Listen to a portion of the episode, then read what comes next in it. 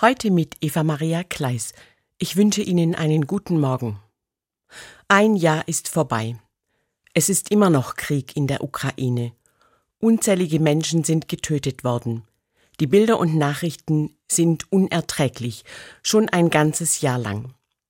Am Anfang war ich schockiert, dann habe ich Angst bekommen, dass sich der Krieg ausweitet und mich wieder beruhigt, als das nicht passiert ist.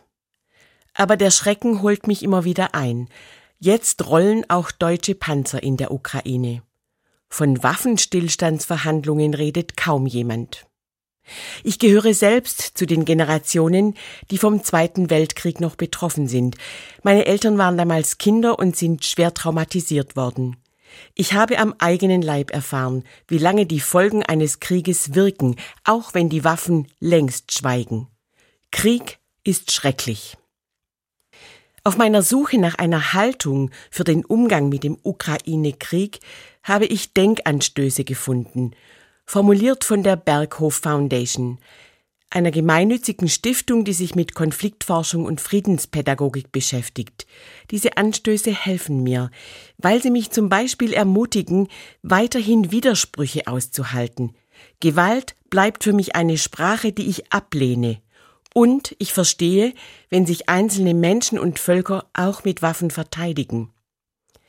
Es ist ein Dilemma, mit dem ich schwer zurechtkomme.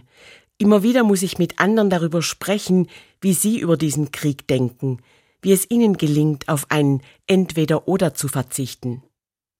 Vor allem aber haben mich die Anstöße der Konfliktforscher bestärkt, mich dort für konstruktive Lösungen bei Konflikten einzusetzen, wo ich selbst etwas tun kann. Als Grundschullehrerin achte ich darauf, dass Kinder friedlich miteinander umgehen lernen.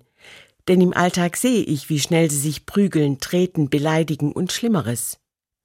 Noch bewusster ist mir in diesem Kriegsjahr geworden, wie wichtig es ist, dass Kinder und Erwachsene lernen, ihre Konflikte zu verstehen und ohne Gewalt zu lösen. Ich weiß, wie viel wir deshalb miteinander sprechen müssen und wie viel Geduld wir füreinander brauchen.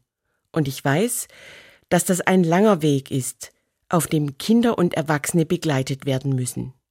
Hier und auf der ganzen Welt. Eva Maria Kleis, Tübingen, Katholische Kirche.